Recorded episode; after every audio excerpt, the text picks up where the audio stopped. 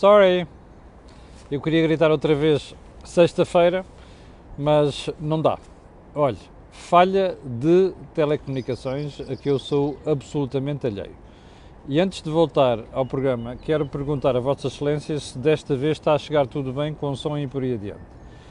Eh, eu tenho que pedir desculpa, mas de facto nos últimos dois dias isto tem sido uma coisa vergonhosa do ponto de vista de glitches. E só posso pedir desculpa, em todo o caso, queria uh, perguntar se está tudo bem desta vez com som ou, e com imagem, que eu estou aqui com dificuldades outra vez em, com, com a comunicação. Um, sim, parece estar a chegar tudo bem agora, felizmente. Bom, mas dizia eu, Uh, há bocadinho, a, agência, a, agenda é muito longa e, e, também lembrei que, aliás, já estava na fase de fazer o disclosure, que eu, que eu vou fazer já de seguida, que este canal tem uma parceria, parceria com a Prozis, o que significa que quando você for ao site fazer compras, uh, se escrever lá no, na saída no cupom promocional Camilo, tem logo um desconto de 10%. Ora, quando é que vamos começar hoje? Eu, pelo terceiro dia consecutivo, vou começar pelo Partido Comunista Português. Só para lembrar Vossas Excelências que ontem no Parlamento nós ficámos a perceber se houvesse margem para dúvidas quem está do lado de quem. E eu quero registar que o PCP não condenou a invasão da Ucrânia pela Rússia. Eu custa mesmo perceber também a dependência do PCP daquela malucada que uh, vive no Kremlin. Uh, e é bom não esquecer isto é bom não esquecer isto, que é para nós percebermos quem é que está do lado da liberdade, quando for o momento certo, ok? Segundo ponto, hum, também não sei se percebeu, mas foi com este partido que o Partido Socialista dormiu durante os seis anos, os últimos seis anos, no governo, uh, com tanta conversa sobre cair o muro, não sei das quantas, o Dr. António Costa faz gáudio de dizer que foi o PS que fez cair esse muro entre o PCP e o resto do arco da governação. Não sei muito bem qual é a vantagem de fazer cair muros quando os muros se mantêm na cabeça das pessoas, não é? Neste caso dos dirigentes e dos militantes do Partido Comunista Português. Portanto, eu espero que o Dr. António Costa tenha aprendido a lição e não volte a trazer o PCP para a área do poder enquanto o PCP não for um partido democrático, porque não é um partido democrático, não é? Uh, esta história de não condenar a Ucrânia ir procurar eh, inimigos do lado de, da OTAN é, é, uma estupidez. Além de que é preciso não esquecer que é o partido que apoia Coreias do Norte, Venezuela e também Cuba. Ponto seguinte, uh, já viram por aí o Bloco de Esquerda? A convocar uh, cordões humanos para um, condenar isto e a promover manifes? Já? Eu não dei por isso. Já viram a Joana Mortágua, que, que há uns tempos numa manifestação aí na, na Baixa de Lisboa aparecia a fazer gritos. Como sabe, eu não sou fã de Bolsonaro, mas aparecia a, a, pedir a morte do Bolsonaro. Já viram desta vez fazer as mesmas coisas? Eu não vi. Se por acaso alguém se tiver percebido disso, por favor, dê-me conta. Um, já agora também já viram o, o Mamadou Ba, esse grande defensor dos oprimidos e coisas do género, uh, pronunciar sobre isto, fazer manifes ir buscar aquelas frases magníficas do Franz Manon sobre matar o homem isto, matar o homem aquilo. Já viram esta malta fazer alguma coisa? Pois, está a ver porque é que eu não tenho respeito por estes partidos? É por causa destas coisas. Bom, vamos para um dos assuntos de hoje, que eu já tinha adiado de ontem, e que diz respeito a uma manchete do meu jornal, do Jornal Negócios. Eu vou-lhe mostrar aqui, não era dos taxas de juros, ainda não vamos lá. Oh, caramba, isto aqui, estava-lhe a mostrar aqui as minhas a fotografia do, de uma praia da ilha de Moçambique, do país onde eu cresci, mas pronto, está a vir aqui esta entrevista uh, ao bastonário da Ordem dos Engenheiros, o engenheiro Fernando de Almeida Santos. Então o que é que diz este senhor? Pura e simplesmente, desculpe lá, deixa-me ir aqui, exatamente, foi um erro adjudicar 70% de obras públicas a espanhóis. Isto diz o engenheiro uh, Fernando Almeida Santos, que ele diz que os cadernos de encargos das grandes obras em Portugal devem privilegiar a estratégia nacional. A entrega em 2020 da maioria dos trabalhos a empresas estrangeiras fez o país perder riqueza. A minha alma está parva. É o mínimo que eu posso dizer. Espera aí. Então, por esta ordem de ideias, nós devíamos restringir as obras públicas apenas a empresas portuguesas. É isso. Ah, e portanto, como passaria a não haver concorrência, os portugueses iam artificialmente pagar preços mais elevados. Opa, alguém que paga um curso de economia, destes feitos na Católica ou na Nova, de economia para executivos, é este senhor. Porque eu acho que ele não percebe patavina disto. Bom, a primeira questão. A segunda questão é que o engenheiro Fernando de Almeida Santos não percebe o que é o significado de concorrência. Porque se ele percebesse, nunca diria um disparate destes. O que nós estamos aqui a dizer é, estamos a criar as condições para os portugueses, nacionais, pagarem artificialmente preços mais elevados. Bom, finalmente, imagina o engenheiro Fernando de Almeida Santos que as empresas portuguesas, olha, Motengil, que tá, todos os dias aparecem notícias, ganhou isto, ganhou aquilo pelo mundo fora, imagine que os estrangeiros passavam a fazer nos seus países exatamente o mesmo que o engenheiro Fernando de Almeida Santos propõe que Portugal faça. Por outras palavras, as empresas portuguesas de construção civil e outras de outros setores nunca ganhariam espaço fora de Portugal. É isto. Bom, como eu dizia há bocadinho, paguem-lhe urgentemente um curso destes rápidos para executivos numa dessas faculdades. Eu estou habituado a ver bastonários da Ordem dos Engenheiros sensatos, um dos quais chama-se Fernando Santo, eu já o entrevistei aqui para o canal A Cor do Dinheiro, que é uma pessoa que, além de saber na engenharia, sabia do mínimo de economia. Se calhar o engenheiro Fernando Santos precisa de chamar o engenheiro Fernando Almeida Santos à parte e dar-lhe ele próprio umas lições de economia e gestão. Eu acho que o país ganharia muito com isso. Bom, segundo ponto. Vamos lá explicar aos portugueses este é o, o, assunto mais importante hoje. Vamos lá explicar aos portugueses o que aí vem. Um, e é por isso é que eu lhe dizia há bocadinho que não tenho boas notícias para si.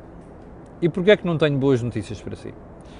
Porque nós vamos ter dois, três ou quatro aspectos de vida da nossa sociedade para os quais vamos ter de prestar atenção. O primeiro grande aspecto é você vai viver pior nos próximos tempos. Não sei se meses, se anos, mas vai viver pior. Primeiro, já tinha um desequilíbrio grave na formação de preços na Europa e nos Estados Unidos. Portanto, já estão os juros a subir há algum tempo, é um assunto que vamos tratar mais tarde neste programa. Com os spreads a subir. Spreads diferencial entre as taxas portuguesas e as alemãs. Um, e agora junta-se outra coisa, que é, em primeiro lugar, o preço de energia vai se agravar substancialmente, ok? vai-se agravar o preço da gasolina e do gasóleo, porque o petróleo está a subir e não é crível que baixe de forma significativa nos próximos tempos, embora tenha que se dizer que na área do petróleo as coisas são mais fáceis do que na área do gás.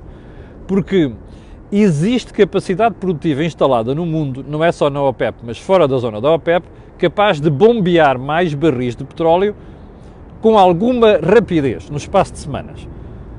O mesmo não acontece no gás. Também vamos ver, já, já vimos isto nos últimos dias, vamos ver isto aqui a bocadinho. Em segundo lugar, porque temos o problema do gás. E o problema do gás é aquilo que já explicámos nos últimos dias, que é uma excessiva dependência do gás que vinha da Sibéria, que vem da Sibéria, e por outro lado, outras zonas do globo onde não se investiu na capacidade produtiva, e por sua vez, zonas do globo que já vendem também a outras zonas geográficas, nomeadamente a Ásia.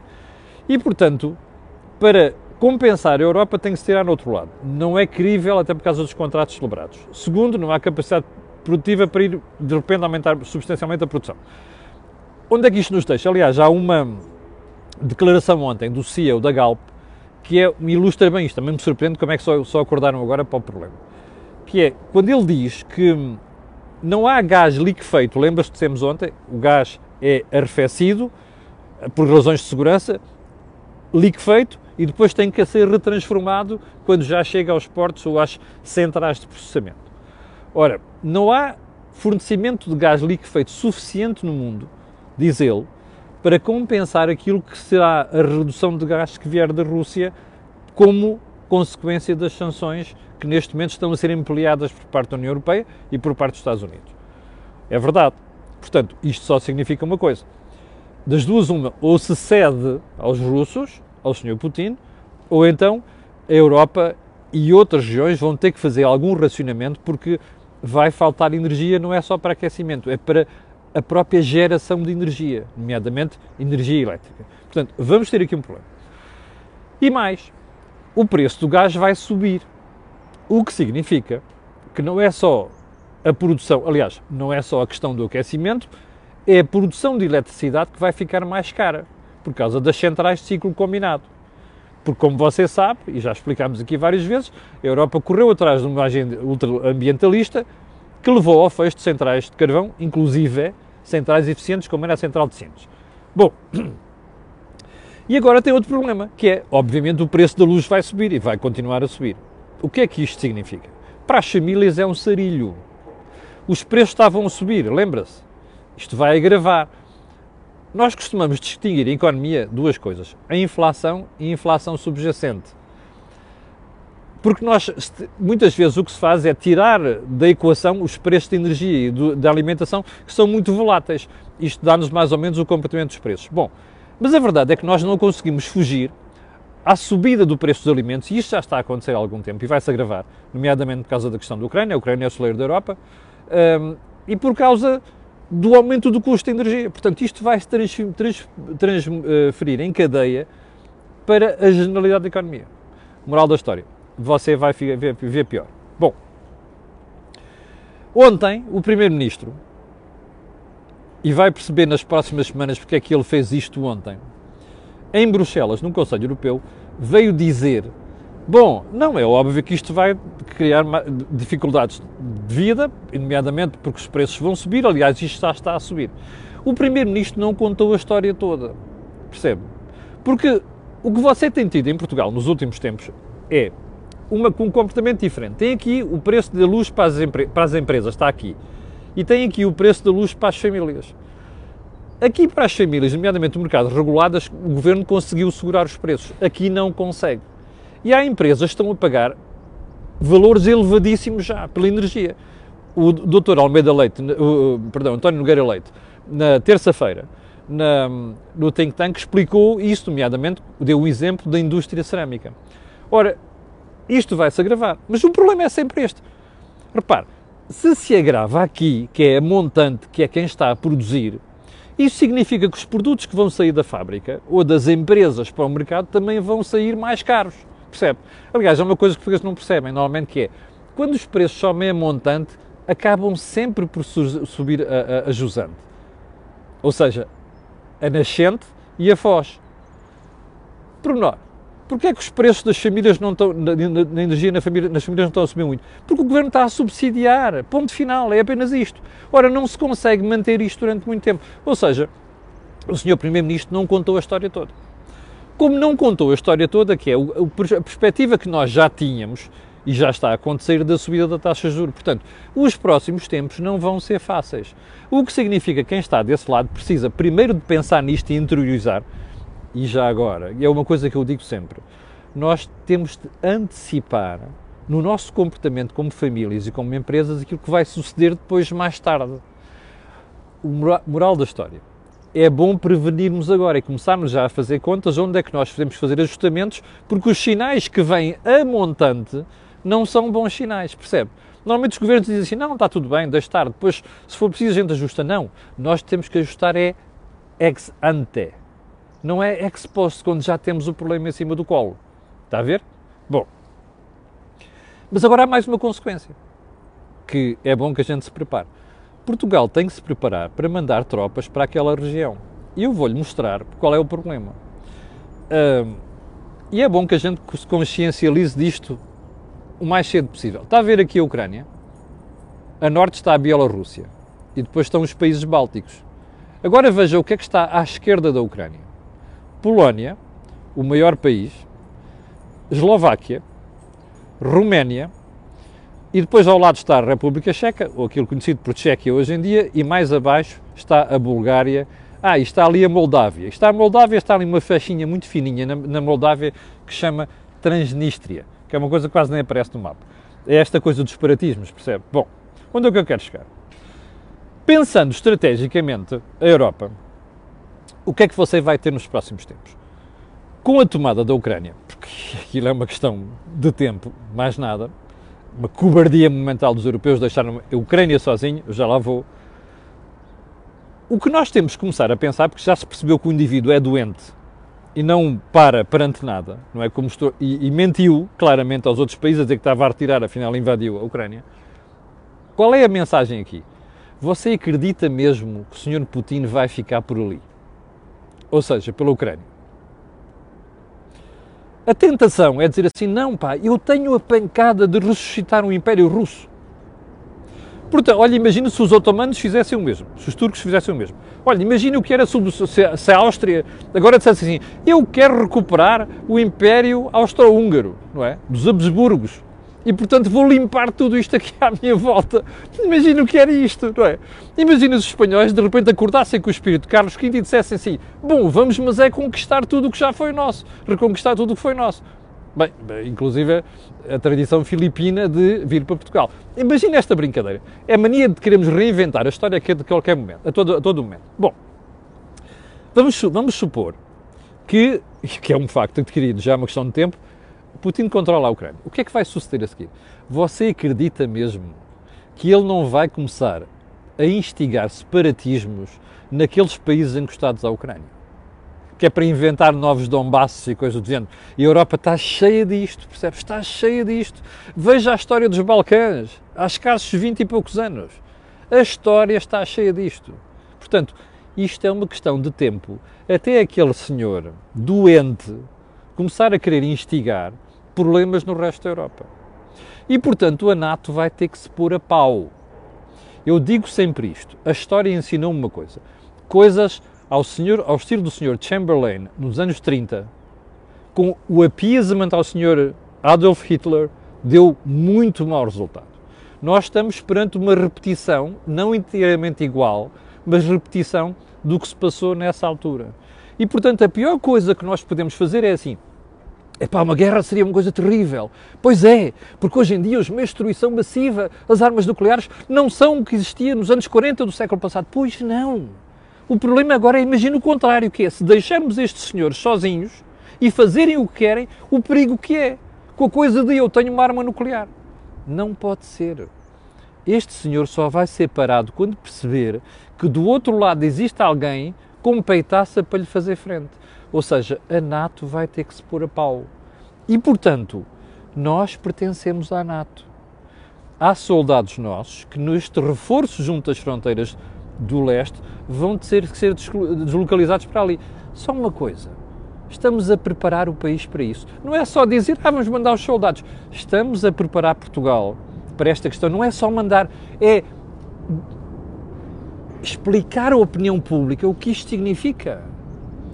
Isto é uma luta pela liberdade, percebe? Isto é evitarmos que aconteça o que sucedeu no século passado. A Europa é o centro destes conflitos todos. Conseguimos viver estas décadas sem guerra, não tenho a certeza que se continuarmos por este caminho, isto fique, ou seja, conseguimos evitar estas coisas durante muito mais tempo. Portanto, estes avisos ficam feitos. Agora, para reflexão de fim de semana. Uh, já viu como nós somos cobardes, o resto da Europa? Nós deixámos a Ucrânia sozinha. Está a ver? Com o argumento daquele maluco que está daquele lado, que é é pá, não, isto é uma ameaça a mim, não sei. Ninguém ameaçou ninguém, ninguém ameaça a Rússia, percebe? Portanto, nós deixámos a Ucrânia sozinha. Imagine se um dia nos fazem o mesmo, está a perceber? Não é aceitável. É a nossa missão, é nosso dever como povo e era nosso dever a Europa ter protegido os ucranianos. Que vergonha! Eu hoje sinto-me envergonhado como cidadão europeu. E já agora, que vergonha o comportamento dos Estados Unidos. Largaram-nos à sua sorte. Havemos de lembrar disto. Bom, vamos lá então para mais algumas questões nacionais, para tentarmos fechar isto. Hum, a primeira é: você recorda-se que antes das eleições eu tinha-lhe dito aqui quando o governo suspendeu a privatização da Difasec, lembra-se o que é que eu disse? Ah, isto é agora. Você vai ver que concluídas as eleições, o governo vai correr vender a FASEC. O que é que aconteceu? O governo vai vender a FASEC à DST. Eu não tenho nada contra a DST. Pelo contrário, não conheço os responsáveis da empresa, dizem-me que é uma empresa bem gerida, e é. Mas agora há aqui uma coisa importante, que é, a empresa aproveita porque sabe que tem nas mãos o poder de negociar com o governo. E o governo está a ceder, olha, sabe quanto é que o governo vai lá meter? Umas quantas dezenas de milhões de euros. Sabe quem é que vai meter? Não é o governo, é você. Bom, está a ver o plano de reestruturação da FASEC. Previa estar a ganhar dinheiro neste momento. Perdeu 22 milhões de euros no ano passado. A dívida era de 90 milhões de euros. A DST diz que acima de 90 milhões de euros a empresa é inviável. Sabe que é que vai, já vai nos 200 milhões. Sabe quem é que lá vai meter dinheiro agora para, para cobrir essa parte do aumento da dívida? Você. Isto é uma nacionalização ruinosa, como já foi datado. A pergunta que você devia estar a fazer como cidadão agora é porque é que o governo nacionalizou a IFASEC? Nacionalizou os prejuízos para nós pagarmos? Bom, quem vai comprar está a fazer o seu papel, é natural. Aliás, quem vai comprar ainda diz que vai ter, ter, meter mais de 80 milhões de euros. Pois é, mas nós vamos ter que lá meter muito dinheiro. Mas o Banco de Fomento fez um acordo para refinanciar a dívida da EFASEC a 1,25% durante 25 anos. Percebe isto? Só uma questão. Um dia destes vamos tentar descobrir se o Banco de Fomento é um banco ou é um centro de fretes ao governo, pelas coisas que andam por aí a aparecer. Ok? Ou seja, quando a política se mexe nessas coisas, é a pior coisa que pode acontecer. Só mais um pormenor. Você já fez mesmo esta pergunta: porque é que o governo nacionalizou a EFASEC? Era, era estratégica? Não era estratégica porra nenhuma, está a perceber? Eu vou-lhe dizer porquê. Os criadores da empresa são lobbies, são lobbies próximos do poder. Está a perceber? E, portanto, não dava jeito originar essas perdas. Pois, mas quem ficou com essas perdas foi você, contribuinte, e eu. Não se esqueça disto. Isto é a maneira tradicional de fazer negócios à socialista. Há socialismo. É isto. Ok? Bom, um, só para finalizar, porque já não vamos ter muito tempo, eu não posso estar aqui a, a estourar uh, o pouco tempo que já temos. Eu vou deixar a questão das taxas de juro, do, da dívida pública e dos, para outro dia, porque não temos mesmo tempo. Mas já uma coisa que gostava de destacar de frase da semana. Lapsus Group, divulgado ontem na internet. Lapsus Group, aquele conjunto de hackers. O que é que devemos vazar primeiro para a internet? Os dados da empresa, ontem fizemos um webinar onde teve o Francisco Pedro Balsemão, os dados da empresa, os dados da Vodafone ou os dados da T-Mobile, que é uma, uma operadora telefónica. Percebeu? Pronto. E por aqui me fico. Hoje ainda vamos ter o webinar, às 12 horas, inscreva-se. Um, espero que tenham um grande fim de semana. Para o final fica o pedido sempre. Para já agradecer às 8.200 pessoas que estavam em direto ainda agora e pedir a estas pessoas e outras que vão ver aquilo que peço sempre. Colocarem, tocarem um botãozinho gosto e no botãozinho de partilha nas redes sociais. Também sabe porquê. Aquilo que houve aqui não houve em mais sítio nenhum. Obrigado, tenham um grande fim de semana e até segunda-feira às 8 da manhã. Com licença.